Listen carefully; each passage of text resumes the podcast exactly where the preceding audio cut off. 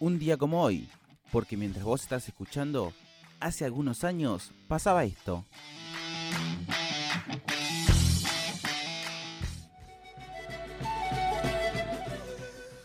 Un 19 de marzo de 1738 nacía el líder de una de las rebeliones indígenas más importantes de Hispanoamérica, Tupac Amaru. Tupac Amaru, serpiente resplandeciente en quechua, fue también conocido como José Gabriel Tupac Amaru, líder de la rebelión durante el siglo XVIII, denominada también como la Gran Rebelión. Esta se desarrolló dentro del Virreinato del Río de la Plata y el Virreinato del Perú, que por ese entonces se encontraba bajo el dominio del Reino de España. Amaru era de origen mestizo, mitad criollo y mitad inca. Por su cuerpo corría la sangre de Tupac Amaru I, el último inca de Vilcamba, ejecutado por los españoles en el siglo XVI. Al momento de morir su padre, obtiene el curacazgo, un puesto de importancia dentro de la comunidad inca. Era el encargado de proteger las tierras, repartir los trabajos, además de cuidar y garantizar el bienestar de todo el pueblo.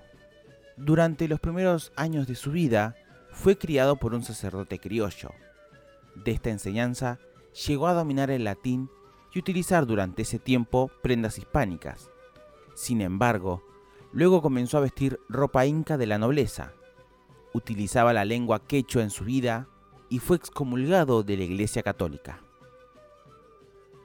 Dentro de las acciones por parte de Tupac, podemos nombrar que fue el primero en pedir la libertad, tanto de España como de su monarca, la eliminación de diversas formas de explotación indígena en minería, obraje y reparto de mercancías, decretó también la abolición de la esclavitud negra en Hispanoamérica.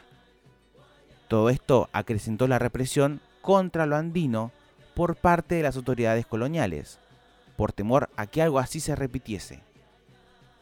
Al comienzo, el movimiento reconoció la autoridad de la corona, ya que Tupac Amaru afirmó que su intención no era ir en contra del rey, sino en contra del mal gobierno de los corregidores.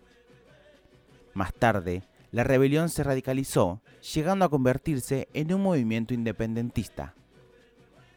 Tupac trató de ganarse el apoyo de la iglesia y de integrar a indígenas, criollos, mestizos y libertos negros en un frente anticolonial. Pero no se pudo evitar la masificación y que el movimiento se convirtiera en una lucha racial contra españoles y criollos. Traicionado por dos partidarios suyos, es capturado en Langui el 6 de abril de 1781, luego de ser derrotado en la batalla de Checacupe. Fue llevado al Cusco, donde entra encadenado y con semblante sereno. Lo torturaron para sacar la información acerca de sus compañeros, llevándolo casi al límite de la muerte. Pero aún así, no lograron sacarle nada. El viernes 18 de mayo, luego de ver cómo asesinaban a su familia y compañeros, es atado de manos y pies a caballos, que tiran de él, pero por su contextura física no logran descuartizarlo.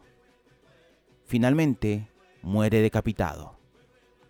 Tupac Amaru trató de unir a todo un pueblo, a toda una región.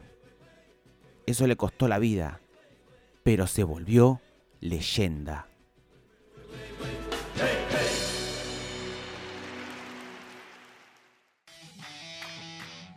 ¿Te gustó lo que escuchaste? Puedes encontrar este y más contenido en concafeweb.com. Y también nos puedes seguir en Instagram, un día como hoy, 20-21.